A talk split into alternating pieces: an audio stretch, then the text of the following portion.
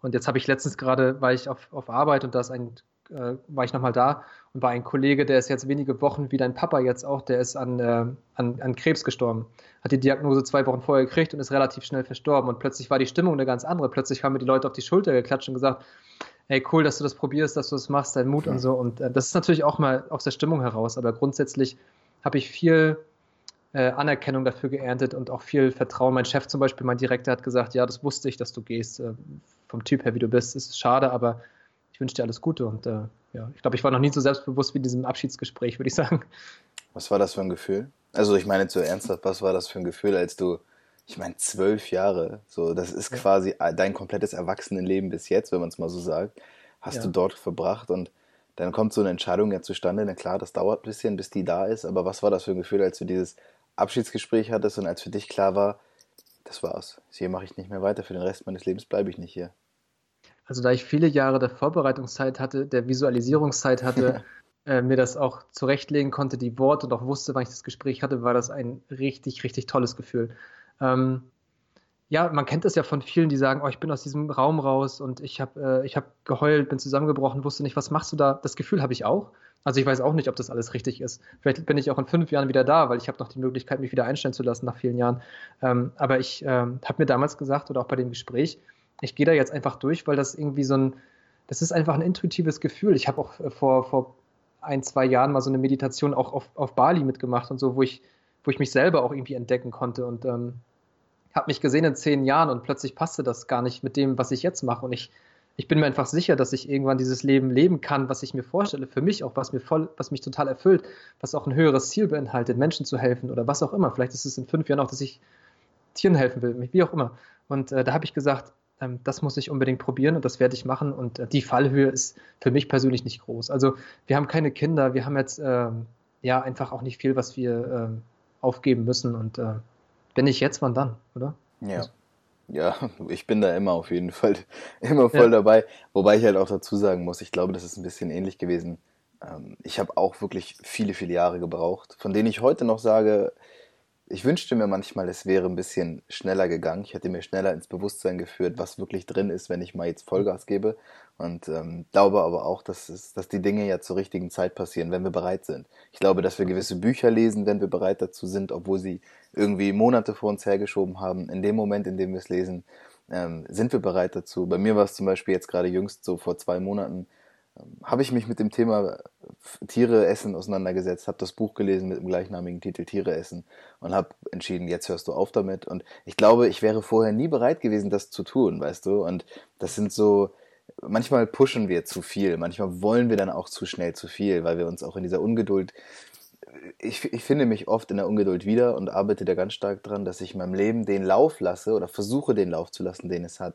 Ich weiß aber auch, und das ist wieder so ein Ding, ähm, wenn ich zum Beispiel halt besonders mit meinem Vater über gewisse Themen spreche, weil der eben sein Leben lang so verbracht hat in dieser absolut klaren Struktur und er wusste immer, wann welches Geld reinkommt. Er weiß genau, wie viel Pension der seit Jahren weiß der das, wie viel Pension der bekommt und womit er rechnen kann. Und der hat mir in meinem Leben unfassbar viel finanzielle Stabilität gegeben.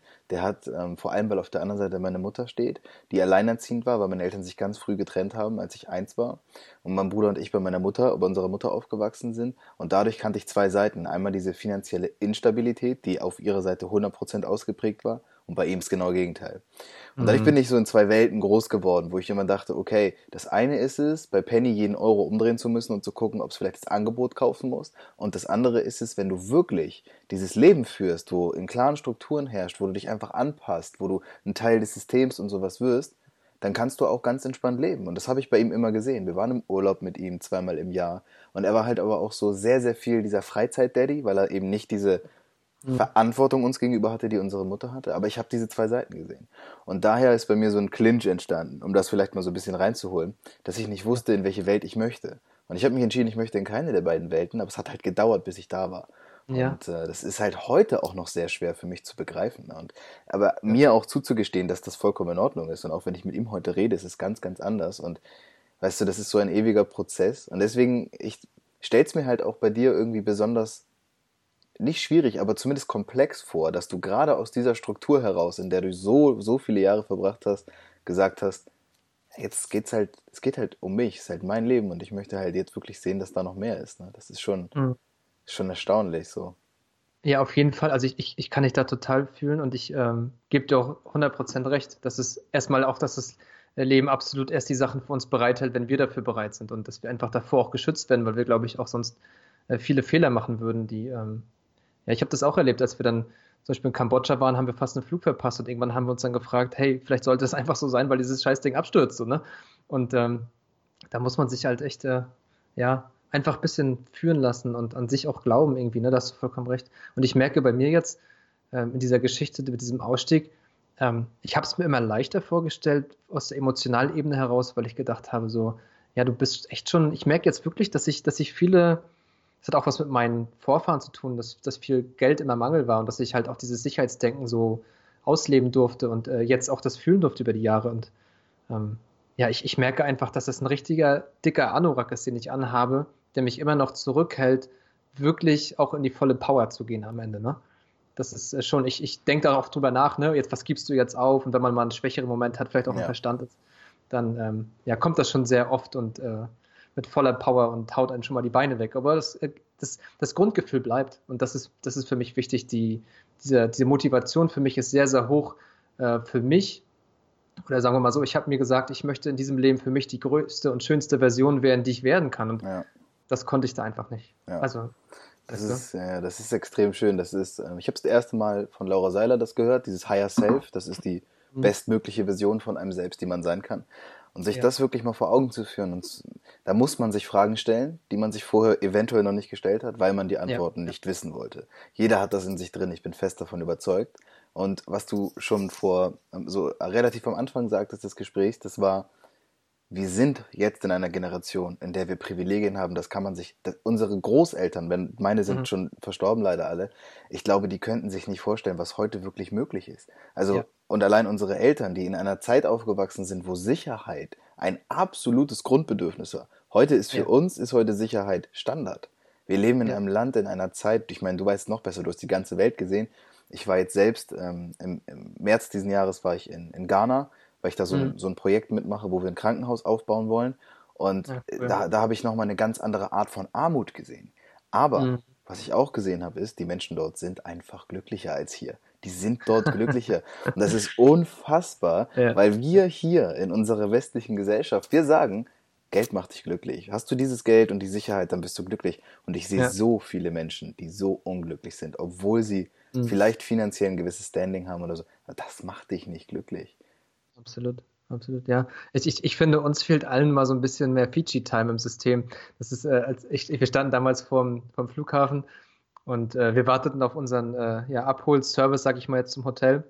Und der kam nicht und ich dachte nur, Mensch, ich jetzt hier extra angereist aus Deutschland, 30 Stunden unterwegs und dir kommt keiner, holt mich nicht ab, was ja. soll das? Rumgefragt und meine Freundin sagte dann so, wenn man, äh, stimmt, was stimmt mit dir nicht, entspann dich doch mal, da kommt schon einer. Und irgendwann kam dann einer mit verknüllten Zettel und so. Ja. Und so zog sich das die ganze Zeit durch, dass die, wir kennen in unserem System einfach keine Worte für, für ähm, Siesta oder für, für ja. Entspannung oder das gibt es im Italienischen ja auch oder dass wir oder dieses Wuwei aus dem Chinesischen, dass man das einfach mal laufen lässt.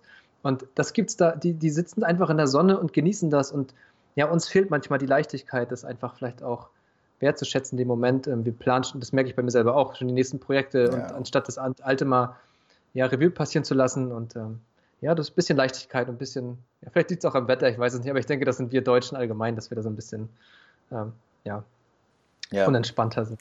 Ja, es ist eine, schon eine ziemlich deutsche Geschichte. Das, das habe ich auch festgestellt. Ähm, lass uns ein bisschen einen kleinen Sprung machen, weil das halt auch für mich persönlich so ein ziemlich interessantes Ding ist. Ähm, ja. Ich bin ganz kurz bevor dein Kongress gestartet ist, so darauf aufmerksam geworden und habe das äh, jetzt immer so ein bisschen mitverfolgt. Du hast einen Online-Kongress gemacht im Endeffekt. Genau. Und äh, erzähl uns mal so ein bisschen dazu was. Wie ist es entstanden und vor allem, was war es dann auch letztendlich? Ja, wieder wie bei der Weltreise oder wie bei der ja, Änderung im Leben, einfach aus dem tiefen Schmerz heraus. Wir sind wiedergekommen von der Weltreise und äh, in ein tiefes Loch gefallen. Da muss ich ganz ehrlich sagen, damit habe ich nicht gerechnet, aber das ist halt auch die Polarität des Lebens, ne? so schön diese Reise auch ist, wenn du nach Hause kommst, ja, steht das alte Leben wieder vor der Tür, ne? Und ähm, kann da so lange weglaufen, wie man möchte, aber muss sich damit auseinandersetzen. Und dann waren wir halt echt so, ähm, ja, depressiv würde ich nicht sagen, aber wir sind natürlich wiedergekommen äh, Ende oder Ende September da war natürlich auch scheiß Wetter letztes Jahr. Dann haben wir vier, fünf dunkle Monate gehabt und wir, sind, wir wussten nicht, was wir machen sollten. Ne? Wir haben natürlich jetzt einige Erfahrungen im Sack gehabt und so und ähm, wir haben dann geschaut, was, was, was, was können wir machen. Aber ich wusste, das habe ich, dieses digitale Nomadentum hat mich schon immer gereizt. Ähm, ich, ich finde es schade, dass es so ein bisschen ausgeschlachtet wird, so ein bisschen modernisiert, ähm, ja, oder so ein bisschen belächelt wird mittlerweile, aber an sich ist die Sache schon ganz cool. Und das äh, liegt mir schon seit Jahren im Kopf. Und dann habe ich gedacht, okay, wenn ich jetzt dieses Leben haben möchte, wo ich mehr reisen kann, Seminare besuchen kann, mein Leben leben kann, ähm, dann ist es doch eigentlich super, wenn ich nur einen Laptop und Internet brauche, weil das gibt es ja überall auf der Welt. Und daraufhin habe ich, ähm, ja, bin ich im Internet auf einen Coach fündig geworden.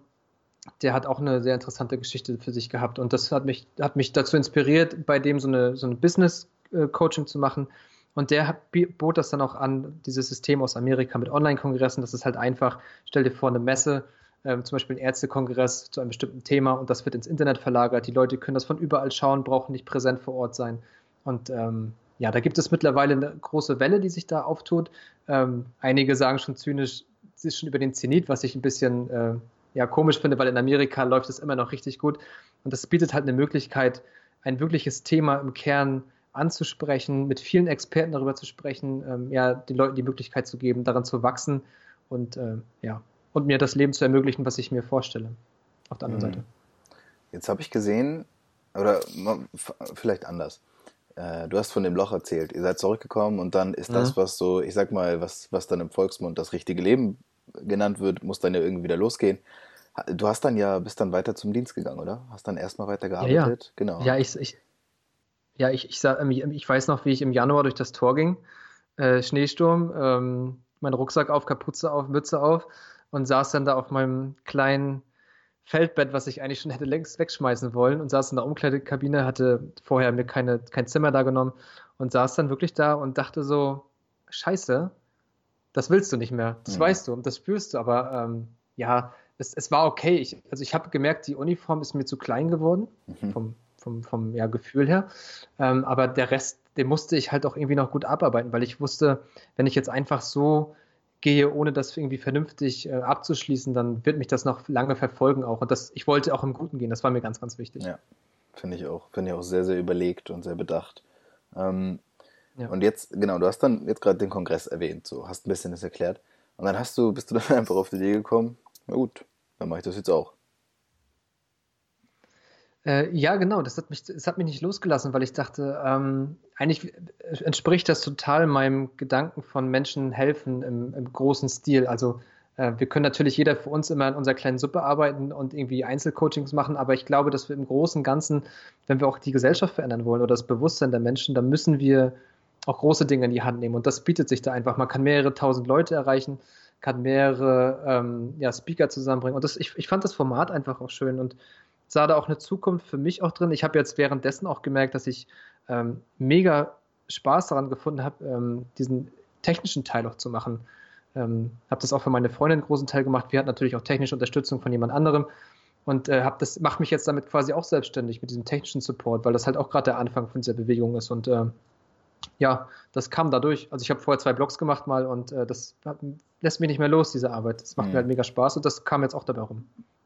Das heißt, ähm, um mal jetzt hier, um die Leute so ein bisschen ins Bild zu holen, die sich noch gar nicht damit befasst haben, du hast jetzt einen Online-Kongress gemacht, der ging zehn Tage.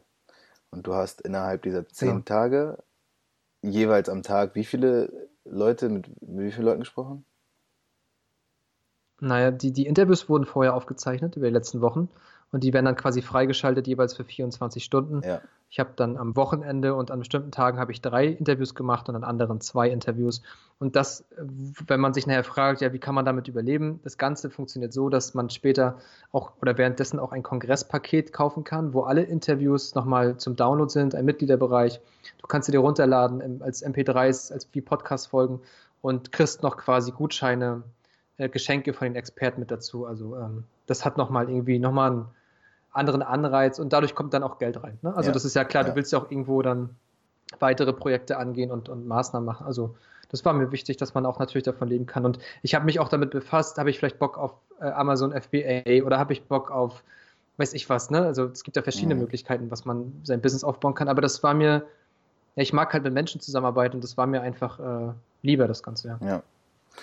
Jetzt weiß ich aus Erfahrung durch den Podcast, dass es schon nicht so wenig Aufwand ist, äh, sich Leute zu suchen, gute Leute zu suchen, mhm. mit denen Gespräche zu führen, die davon zu überzeugen, mitzumachen.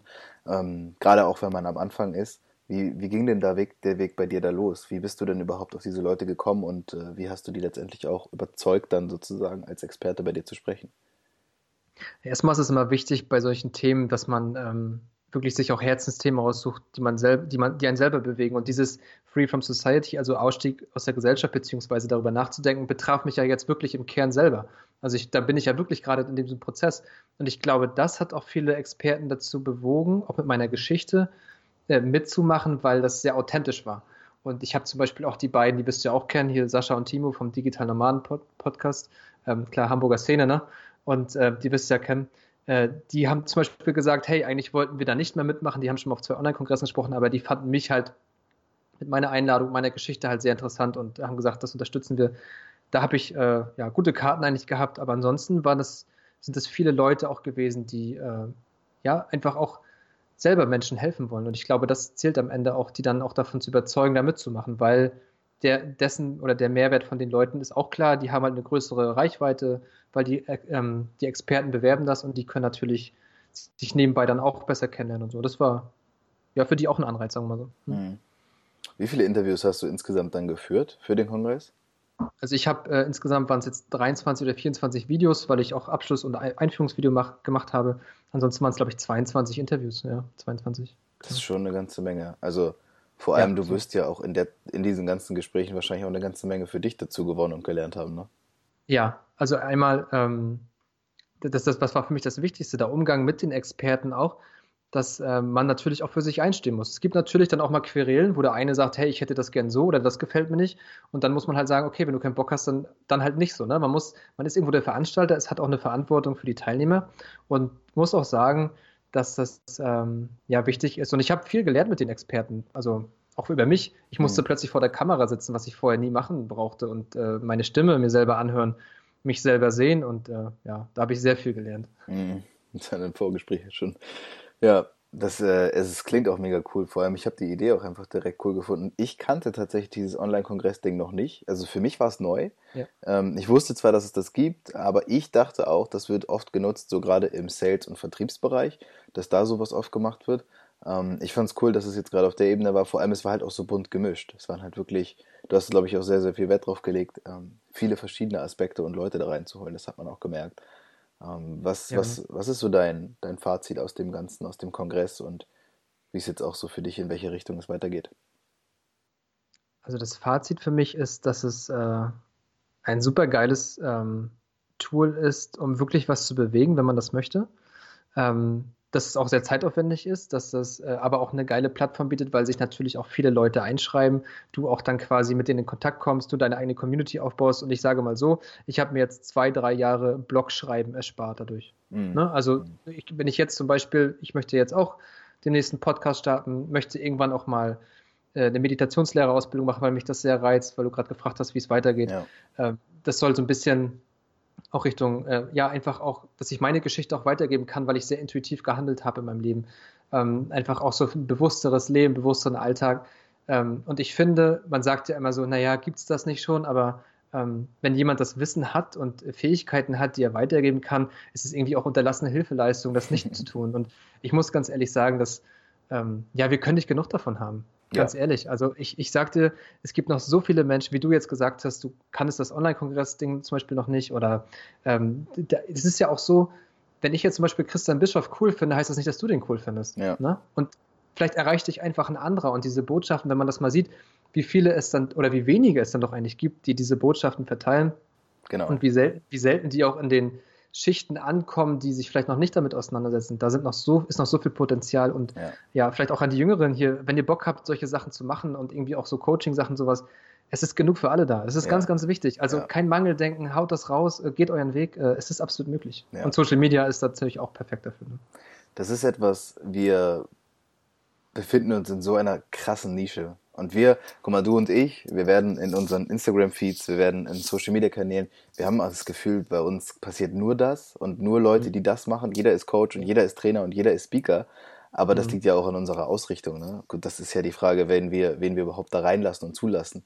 Und wenn man es mal genau nimmt, so wie du es gerade gesagt hast, das ist, ich glaube zum einen, das ist ein Markt, der sich jetzt gerade erschließt, der jetzt wirklich, wirklich groß wird in Deutschland. Ich glaube, wir haben noch nicht mal angefangen. Es gab so ein paar Vorreiter, Christian Bischof, Tobias Beck und wie sie nicht heißen, die brechen diesen Markt in Deutschland gerade auf. Aber ich glaube, da wird so vieles passieren und ich bin auch ja. genauso wie du der festen Überzeugung, jeder, der der Meinung ist, er hat irgendetwas mitzugeben, mitzuteilen. Und wenn es nur seine eigene Art ist und Leuten was zu zeigen, dann macht ja. es. Es ist, mhm. es ist genügend da. Es ist ein, wir leben in einem Wohlstand, den man sich vor 20, 30, 40 Jahren nicht hätte vorstellen können. Und äh, das ist, hier ist es tatsächlich, und das ist auch das Prinzip, was ich verfolge, ist, ich, ich glaube, es wächst und es wird größer, je mehr man auch bereit ist zu geben und zu teilen mit anderen. Das ist ein, ich glaube, eine, eine Branche, die sich sehr, sehr gut ergänzt und äh, wo man sehr, sehr viele positive Energien bezwecken kann. Absolut, ja. Und eine Sache, wenn ich die noch hinzufügen darf, als Fazit aus dem Kongress, habe ich mich damit befasst, ähm, wie sieht unsere Gesellschaft eigentlich in ein paar Jahren aus? Und ich bin da über Sachen gestolpert, wo ich so denke, hey, ähm, das ist unglaublich, weil wenn du dir vorstellst, in den nächsten fünf bis zehn Jahren werden allein schon viele Jobs wegbrechen, die ja. sehr äh, reputativ sind, also zum Beispiel ähm, Bankberater oder Steuerberater. Die werden allein schon wegbrechen. Und wenn wir mal noch weiter gucken, in den nächsten 20 Jahren, vielleicht sogar 30 Jahren, werden 80 Prozent der Jobs, die wir heute kennen, nicht mehr da sein. Und ähm, man, man, denkt immer erstmal, oh Gott, das ist ja furchtbar, aber das ist ein Riesengeschenk, weil du brauchst dann nur noch 20 Prozent der Leute, die eigentlich die ganzen technischen Sachen machen im Land.